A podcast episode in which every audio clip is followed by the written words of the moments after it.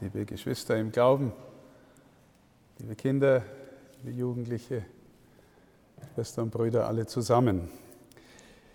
Die Texte des heutigen Sonntags, die geben mir Anlass, mit euch auch anlässlich dieser Visitation über ein Thema zu reden, das ich normalerweise nicht so ohne weiteres bespreche mit den Menschen. Und zwar deswegen, weil man das Gefühl hat, da ähm, ist manchmal noch nicht so die Offenheit oder die, die Einsicht. Ähm, und das Thema heißt geistliches Wachstum.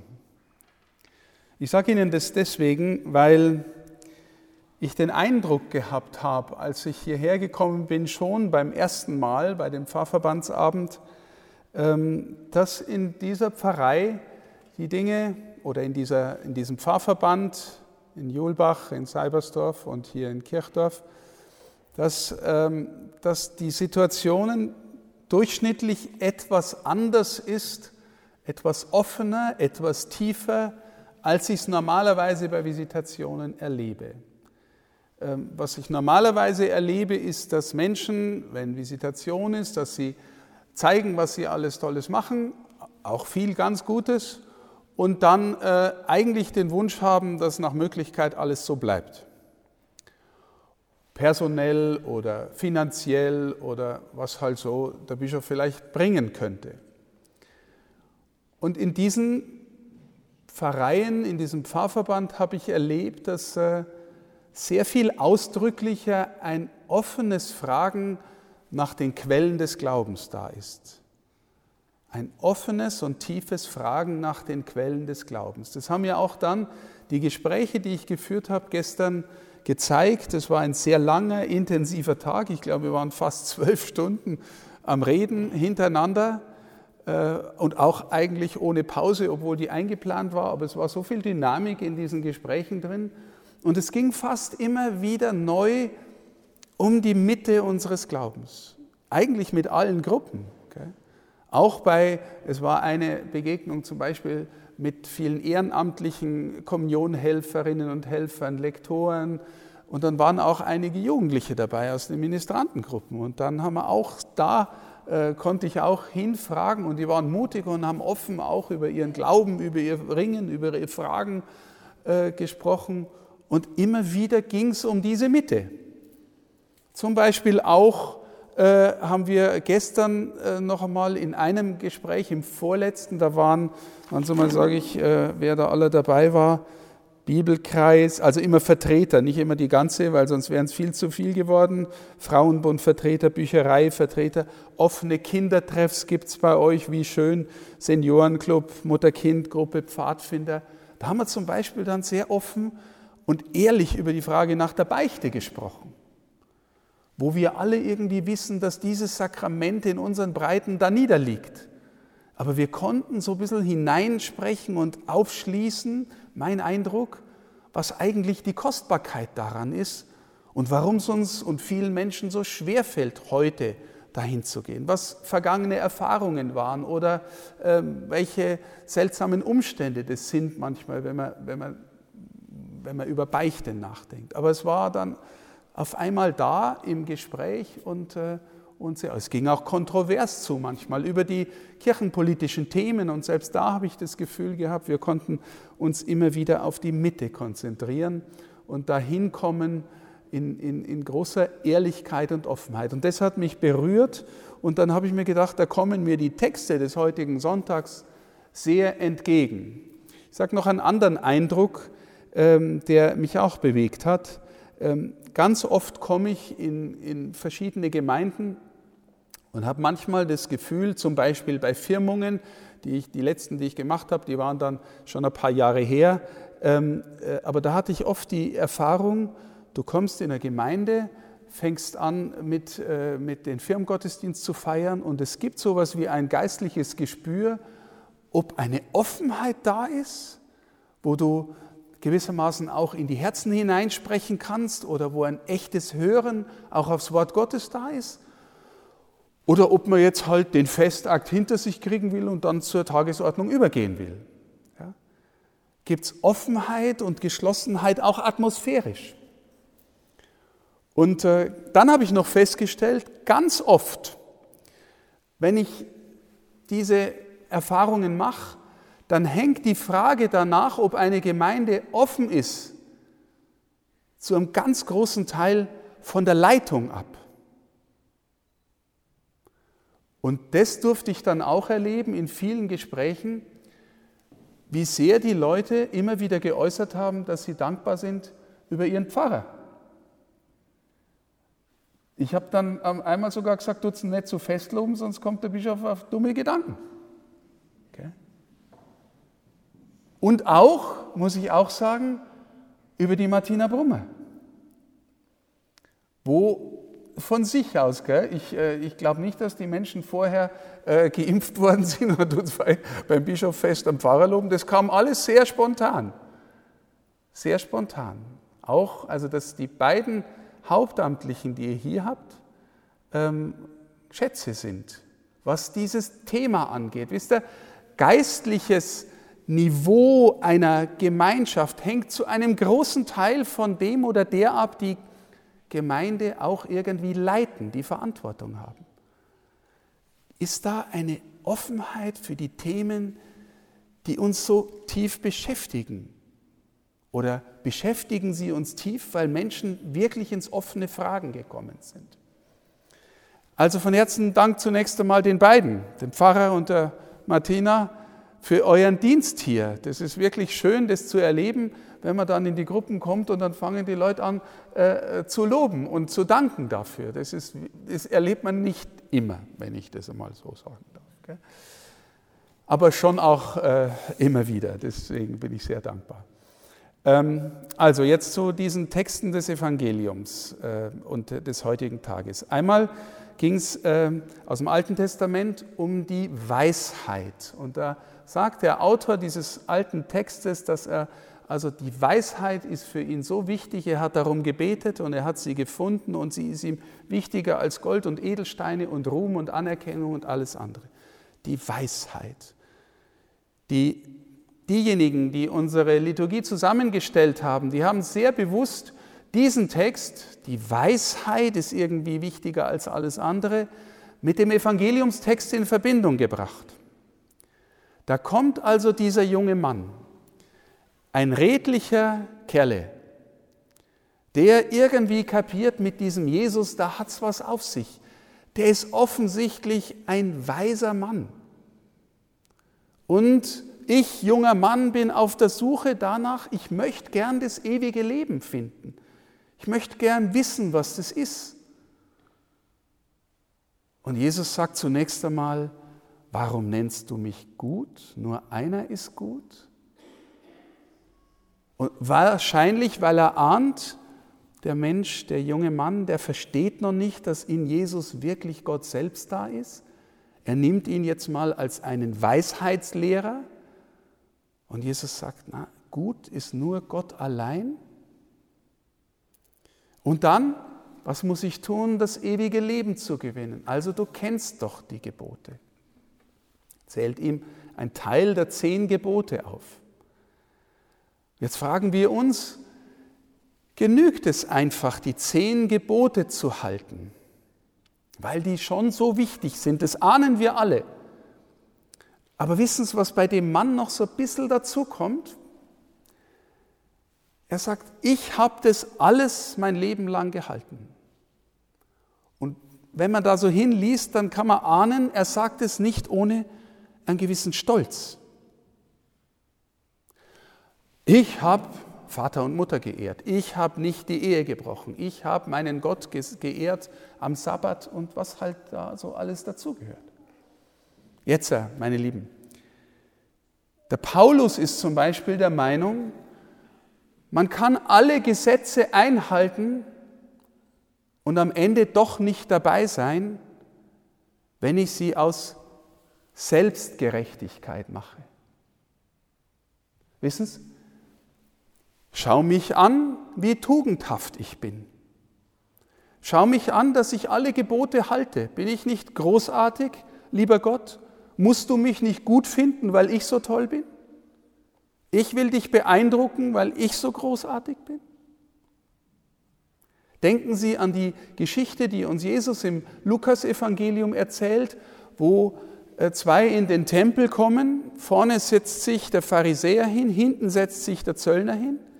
Und der Pharisäer erzählt, was er alles Gutes religiös macht. Er geht regelmäßig in den Tempel. Er betet. Er gibt den Zehnten. Er gibt einen Teil seines Geldes den Armen. Also er geht in Kirche, er betet, er gibt einen Teil des Geldes den Armen. Religiös, äußerlich gesehen macht er alles richtig äußerlich gesehen. Sagt dann aber, Gott sei Dank bin ich nicht so wie der da hinten. Zöllner waren die Verachteten. Die haben das Geld genommen, die haben kollaboriert mit den Römern, Besatzungsmacht. Und hinten hockt er und sagt, Herr, sei mir Sünder gnädig. Und Jesus sagt, der da hinten sitzt, der Gott als Gott anerkennt und nicht selber sich selber recht machen will, der geht als gerechtfertigter nach Hause. Also geht die Geschichte weiter von dem eigentlich integren jungen Mann, der da kommt und alles richtig machen will. Ich habe doch alle Gebote gehalten. Und dann kommt die schöne Stelle, wo Jesus schaut ihn an. Und dann heißt es, er umarmt ihn in einer älteren Übersetzung, die wir gehabt haben, heißt es, und weil er ihn liebte, sagt er ihm. Also mein Freund, bei dir ist schon echt viel da. Bei dir ist echt viel da. Wenn du weitergehen willst, wenn du vollkommen sein willst, ein großes Wort, gell? Oder man kann vielleicht auch sagen, wenn sich dir der Himmel jetzt schon auftun soll, dann gib dein Vermögen her und geh und folge mir nach. Boah. Und dann heißt es, dann wird uns erzählt, dass der, dass der junge Mann traurig weggeht, weil er viel Geld hatte. Und wir haben in unseren Gesprächen immer wieder mal über die Frage gesprochen, was macht eigentlich Christsein aus? Und haben immer wieder darauf gesprochen oder darum gerungen, wie sehr ist eigentlich Jesus wirklich die Mitte unseres Gemeindelebens? Wie sehr glauben Menschen, dass er da ist und er mein Leben tragen und verändern will. Auf den Punkt sind wir gekommen und an dem Punkt steht der junge Mann. Wissen Sie, jeder hat eine andere Berufung. Nicht jeder ist gleich zum Märtyrer berufen oder nicht jeder ist gleich zu dem berufen, alles hinter sich lassen und Jesus hinterhergehen. Aber geistliches Wachstum bedeutet, wie tief kommt Jesus in mein eigenes Herz und darf es berühren und verändern. Und wir haben auch deswegen immer wieder über dieses Thema gesprochen, wer ist Jesus für mich? Weil ich glaube, meine Lieben, wir alle spüren, dass die Kirche der Zukunft nicht automatisch genauso sein wird, wie wir jetzt Kirche erleben und wie wir es die letzten Jahrzehnte erlebt haben. Wir spüren, wie der Druck auf Kirche in der Gesellschaft größer wird. Wir spüren, wie Menschen unter Druck kommen, am Arbeitsplatz, in ihrer Familie, in ihrem Bekanntenkreis, zu erklären, warum sie noch dabei sind. Angesichts dessen, was man manchmal äh, oder jeden Tag in der Zeitung liest über Kirche. Und man liest fast nie was in der Zeitung über das, was die eigentliche Mitte ist. Die eigentliche Mitte ist die Gegenwart des Herrn, der uns an sich ziehen und uns ein neues Herz geben will. Der uns in das Vertrauen hineinführen will, dass wir wirklich Kinder des Vaters sind. Dass wir nicht uns dauernd beweisen müssen, ich habe einen Haufen Geld, ich tue äh, lauter richtige Sachen. Ich bin äh, identisch mit meinen akademischen Titeln. Ich fahre äh, dieses oder jenes Auto. Ich habe diese. Was ich bin in der Tiefe, macht alles das nicht aus. Was ich bin in der Tiefe, macht für einen Gläubigen aus, ich bin ein Kind des Vaters. Ich bin Bruder oder Schwester Jesu, der für mich geht. Das ist unsere tiefste Identität. Von Paulus haben wir neulich vor ein paar Tagen die Lesung gehört. Der Paulus, der wirklich so ein Apostel war gell?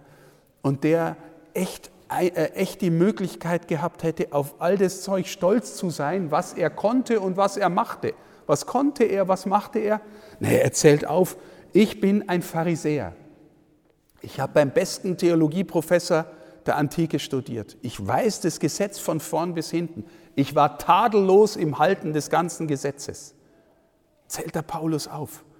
Und ich komme dann auch noch, ich bin am achten Tag beschnitten worden. Ich, ich, das zählt er nicht auf, aber das wissen wir. Ich spreche drei Sprachen. Ich bin super gebildet. Ich bin tadellos in meiner Religion. Zählt er alles auf und dann sagt er, und ich bin von Christus berührt worden und ergriffen worden. Und seitdem zählt es alles nicht mehr. Das bin ich nicht. Ich bin in ihm, bin mit ihm, bin Kind Gottes. Liebe Schwestern und Brüder, deswegen wissen Sie, das ist eine herausfordernde Rede, die ich habe. Ich, ich spreche mit Ihnen deswegen so, weil ich so viel Offenheit dahin gespürt habe, dass ich Ihnen immer wieder neu ans Herz legen mag. Suchen Sie Christus. Lassen Sie sich von ihm die Frage stellen, wer bin ich für dich? Wer bin ich für dich? Und dann lernen wir miteinander uns zu erzählen, wer er für uns ist in Gruppen des Glaubens, des Gebets, des, der Gemeinschaft, des Engagements. Und lernen wir spüren, dass er der ist, der uns zur Familie macht, der uns an sich ziehen will, der uns unsere tiefste Identität gibt. So dass Menschen, wenn sie vielleicht fremd hier reinkommen und sich fragen, was feiern denn die da in Kirchdorf? dass sie vielleicht ahnen, die feiern wirklich diesen Gott, den sie lieben, der sie eint, mit dem sie unterwegs sind. Das wird uns in Zukunft auszeichnen. Alles andere, glaube ich, wird vergänglich sein. Wir sind die, die zu ihm gehören. Und dann habe ich noch, mag ich schon noch eine Sache erzählen, die mir gestern auch untergekommen ist. Die Martina Brummer hat die nebenbei erwähnt. Ähm, Wissen Sie, das Engagement für den Herrn, das, das Gehen für ihn, das Herz für ihn, öffnet uns das Herz auch für Menschen, die in Not sind. Und äh, sie hat sehr nebenbei erzählt, dass durch die Arbeit, die sie mit den Kindern und jungen Menschen macht, immer wieder auf die Spur kommt, dass da jemand nichts hat, dass da jemand verschämt arm ist, dass da äh, Familien sind, die sich den Kommunionausflug nicht leisten können, was auch immer. Und dass sie und andere da dann selbstverständlich, aber nicht öffentlich unterstützen und helfen und den Menschen die Möglichkeit geben, mitzugehen. Mitzugehen. Alle gehören dazu. Ich will, wissen Sie, wenn ich so intensiv über Jesus rede und über unsere Beziehung zu ihm, will ich nicht, dass wir ein Exklusivclub werden von Elitechristen, sondern das Herz aufhaben für alle. Das ist auch das, was der Papst will. Er öffnet heute in Rom einen synodalen Weg für die ganze Kirche, weil er will, dass wir uns als Geschwister Jesu begreifen und auch als Gemeinschaft, die, wo alle mitgehen können, wo wir aber auch Zeugnis geben nach außen, zu wem wir gehören. Von Herzen Dank, meine Lieben, für alles, was ich erleben durfte in dieser Zeit mit Ihnen. Gestern der intensive Tag, der, ähm, der Abend, der Pfarrverbandsabend davor, die Begegnungen mit Einzelnen, die Begegnungen mit Gruppen und heute die Feier, die wir hier miteinander haben. Danke den Engagierten, den vielen ehrenamtlichen Engagierten, über die ich so erstaunt war, über die Zahl, die es da gibt, die sich engagieren. Und äh, versuchen wir immer wieder neu unser Herz aufzumachen für den, der uns liebt, für den, der unsere Mitte sein will und der uns immer wieder erneuert, jung macht, egal wie alt wir sind. Dazu segne sie Gott. Amen.